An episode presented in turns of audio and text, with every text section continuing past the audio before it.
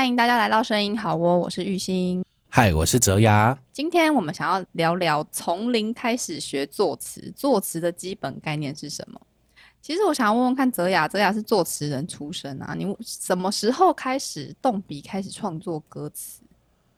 我嘛，我其实还蛮久以前的。其实我是从小学六年级开始，然后那时候还蛮好玩的，是可能刚开始你做一件很跟大家不同的事的时候，人家会觉得啊，你那只是兴趣，随便做做，然后反正之后也没用，就不会抱持着就不看好的心情了。所以那时候你作词只是把。你心里的想法写下来，就这样单很单纯。就是我我那时候的话，就是啊，比如说学生时期的暧昧啊，或者是什么时候，就会把它写下来，就是把一些生活发生的趋势，然后把它写下来。就是后来我自己慢慢的话，就是会把一些电影啊，或是戏剧的部分，就是我会觉得哎感有感触的字文字给记录下来，然后去做整理。像我后到后期的话，会变成说我会以。依照主题来做写写词的练习，也会按照自己喜欢的，就是按照字数的方式去填写歌词。作曲出来，它本身就有限制字数，这个是比较难的部分。然后我就会练习这一块。然后说写完就会写像宋词一样那样那么长。其实我我发觉说，其实因为现在很多那种。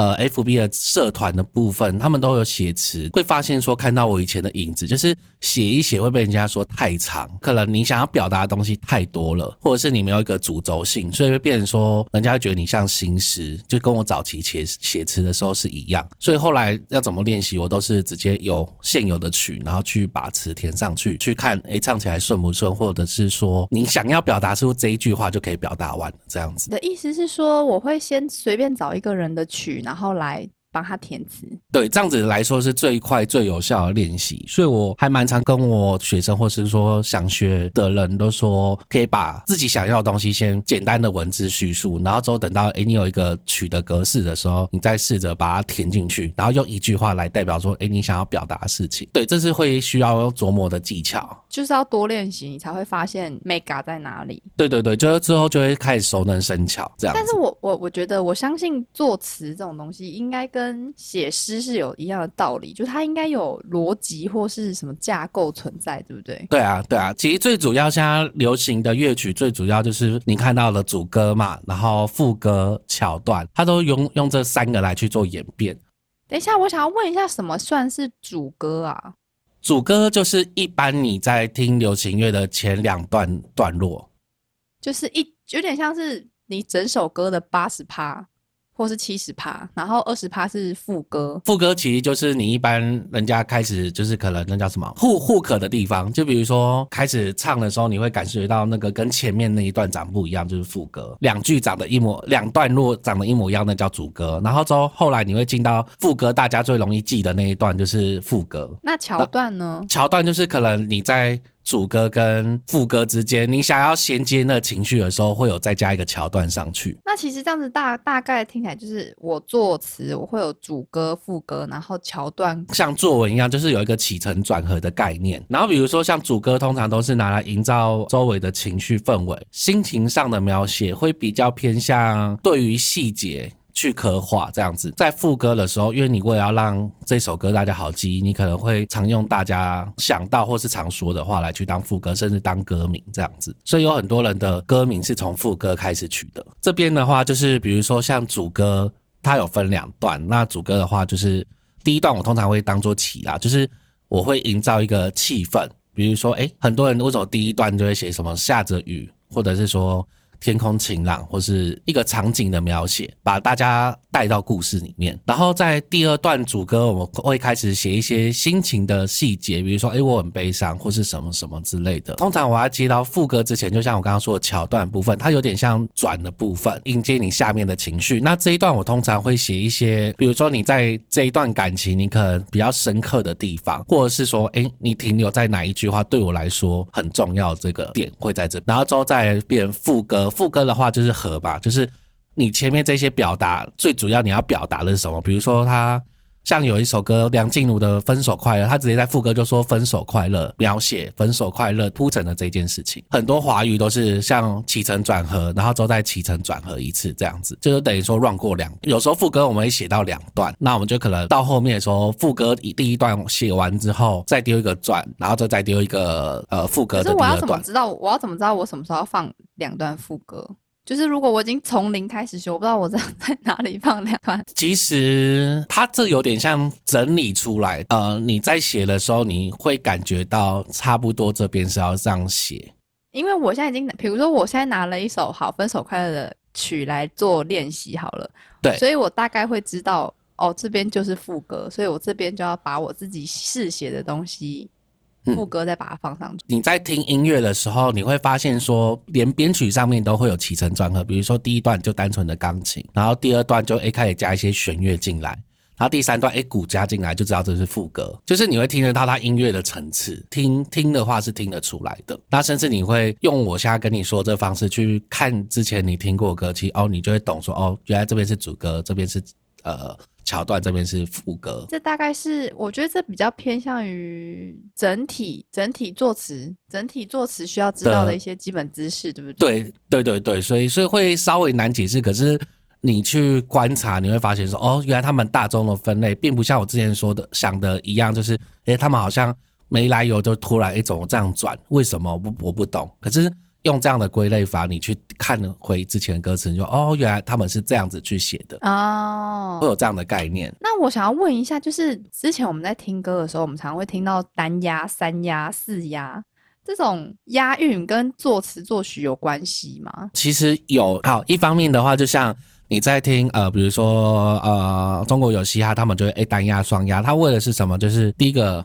当然不是炫技啊，就是第一个这个话来说，就是 好记忆。大家会听过这首歌就很好记。以流行音乐抒情歌来看的话，或者是快歌来看的话，它会跟作曲稍微有关。因为一般作曲跟作曲的话，不是会有那种呃往下的音吗？跟往上的音适用的韵脚就会长得不太一样。那我这边有特别去整理，说我以往写词的话会怎么去运用。你说往上的音跟往下的音是我们注音符号的那个吗？应该是说整个叫乐句，就是乐句是什么？就是哆来咪发嗦，它就是一个乐句，好几串音符串在一起，可能是哆来咪发嗦是往上的音嘛，对不对？它就是上行的乐句。那嗦发咪瑞哆就是往下，所以它叫下行的乐句。所以我作词，我觉得这个也要考虑进去啊。对，这个是比较好，在事后不容易被在歌词再调整过的方式。制作人为什么会考虑到比较多？是因为他各方面知道，所以他相对他会考虑的比较多。那其实我觉得这可以给大家刚学写词的话一个概念，那你之后写词就会来得更顺畅，不会一直被人家退稿。押韵这件事情，我们回来的话，就是第一个就是这首歌的传唱度好不好，跟韵脚也有关系。歌手在唱这个词唱起来顺不顺，也是跟韵脚有关系。加上刚我说的作曲的方式也有关系。如果说你要写到很细，就是注意到很细的话，其实像注音符号的声韵，比如说轻声、二声、三声，然后四声，它有一个分类，就是我通常三声跟四声我会放在重韵的部分，会以往下的乐句来来写。但我刚刚有听到说你有整理一些，就是你通常作词作曲，你有分母音跟子音，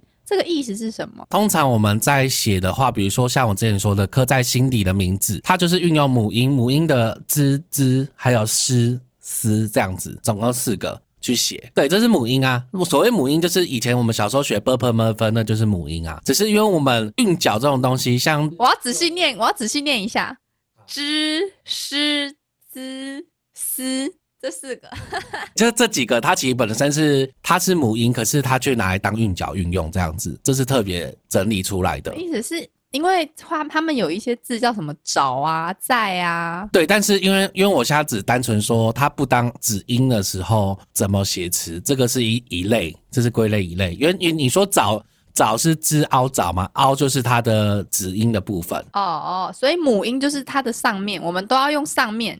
我们要用知知诗思来做一首歌，这样对类似的声音来去写这个词，这样会让它的词会丰富一点，可以用的字比较多。所以我常常用知思就找在或是找，没有没有没有，他说比如说知识、可是，我们现在在分韵脚的这一类，可是它这一类会比较特别是一点，它是母音的部分，当尾巴最后一个字去压就好了。哦，是哦，我哦，韵脚就是哦韵脚就是押韵哦。对对对对对哦，原来如此，韵脚就是押韵啊。对，就是押韵，就是押韵。哦，我们可能就是在唱某首歌的最后面，就是哦，这很难呢，诗比较好。我想跟你比赛，赛是哀韵，赛赛不是诗吗？没有没有，韵脚有这应该是韵脚有我等等下归类这几类，刚好这一类它比较特别，它是本身就是母音，可是它就当成主体，比如说知识的识、心思的思、呃、哦思考的思这样子，它就当做一个字这样子。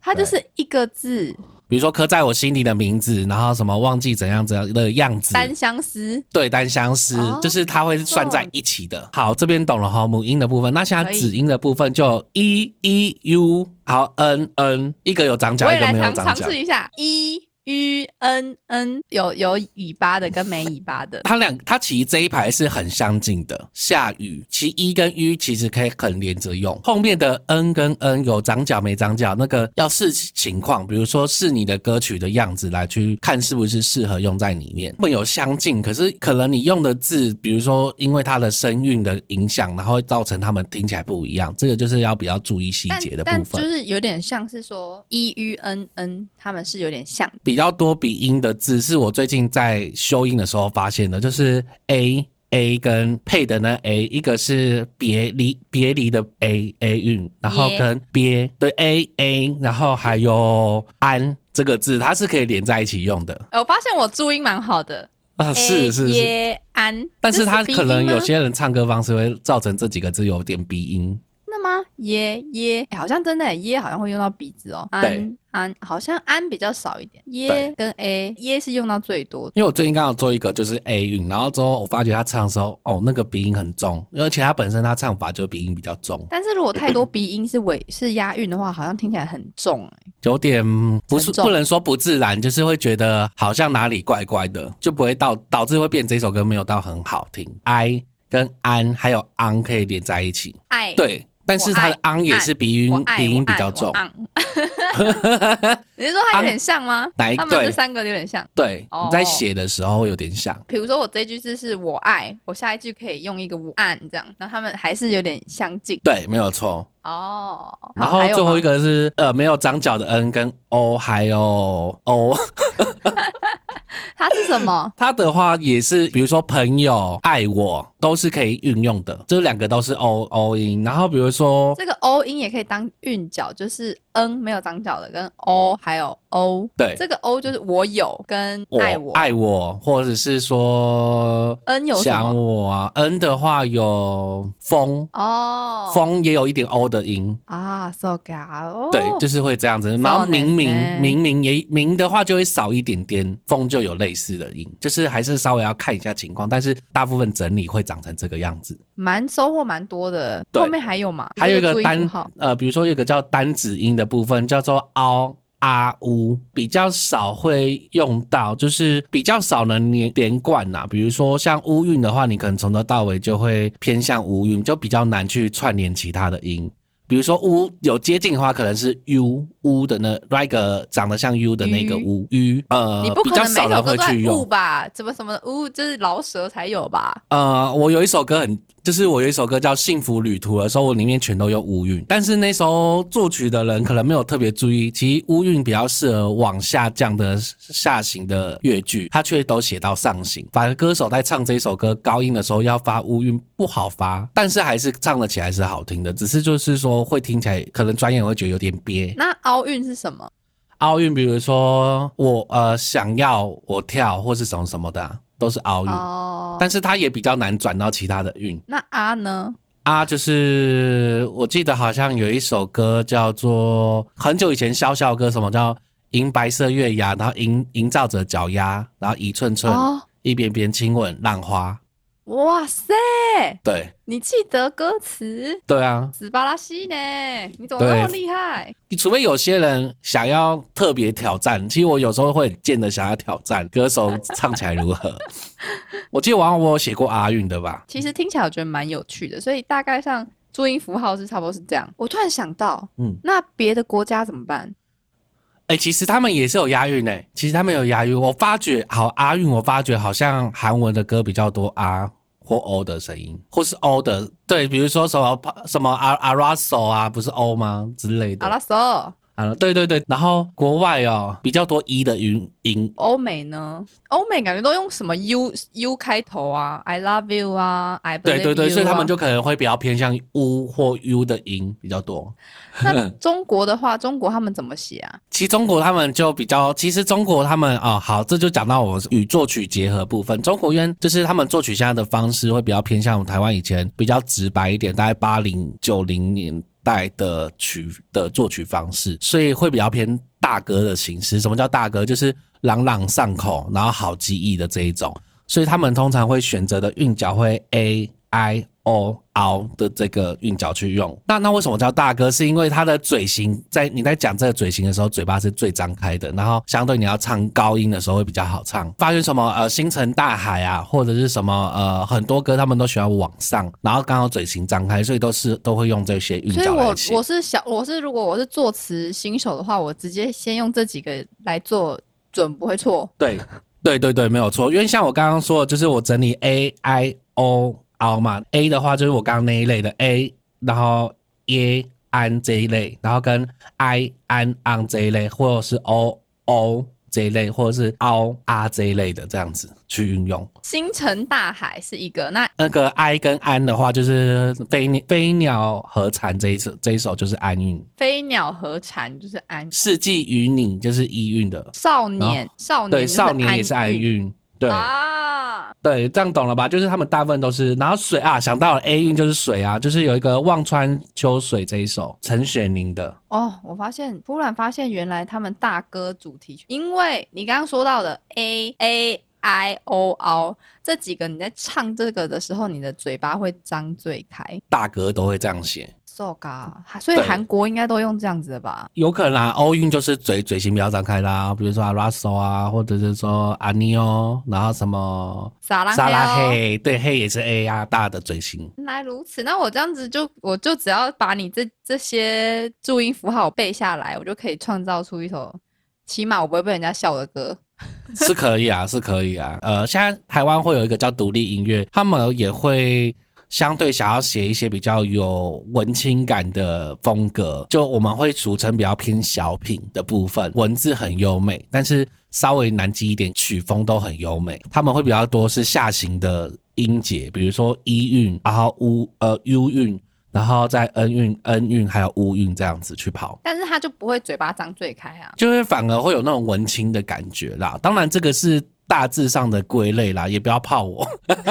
但是对，但是就是比较下来会比较多是这样，因为现在台湾现在蛮流行听这种文青的文青的独立音乐的部分。对对对，就有点像是流行乐曲跟独立音乐或小品音乐的有一点点小差距，来差在有可能是这边。对，有可能是他这边，就是以目前我写词的来看的话是这样，然后甚至只有听过有一首蛮有名的、但是听下来或许没有记忆点，可是就是好听，也是他们他们的歌词上面会写比较艰深、更深的含义在里面，我也觉得是一个很棒的呈现。我我在帮我在帮大家，大家笔记拿出来了吗？大家写出大歌跟主题曲，我们需要哪几个音节？我来念给大家听。第一个就是 ayei 安，这是一句；少年，这个就是第二个是 a i an ang。刚刚是说星辰大海，就是用这个 i AN AN 你可以用这个去做韵脚。第三个是 o 跟 o，爱我这种类似这种东西。第四个最后一个就是 o 跟 r，你只要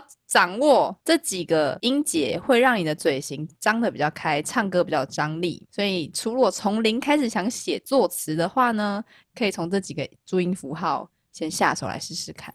而且跟大家透露一个小消息，就是比较资深的音乐人也比较喜欢用这几个韵脚，然后所以你在投稿的话，尽量写这类的，获奖几率会比较大。哦，真假？因为比如说像我之前两岸的创作比赛，他那时候就是希望青春嘛，然后我那时候就写写一个昂韵，因为比很少昂韵的词，可是写了曙光，的力量，就是他在大哥的范围内，搞不好十几呀这样子。哦对对对，就是我那时候极刻意这样写，就是第一个他是大哥，然后第二个是资深音乐人会喜欢，因为评审基本上都资深音乐人，他想要在舞台上表现有张力的歌，所以他必须要张嘴的歌，所以我就那时候是设计这样。我很期待大家可以创作出一些大歌，或是流行曲。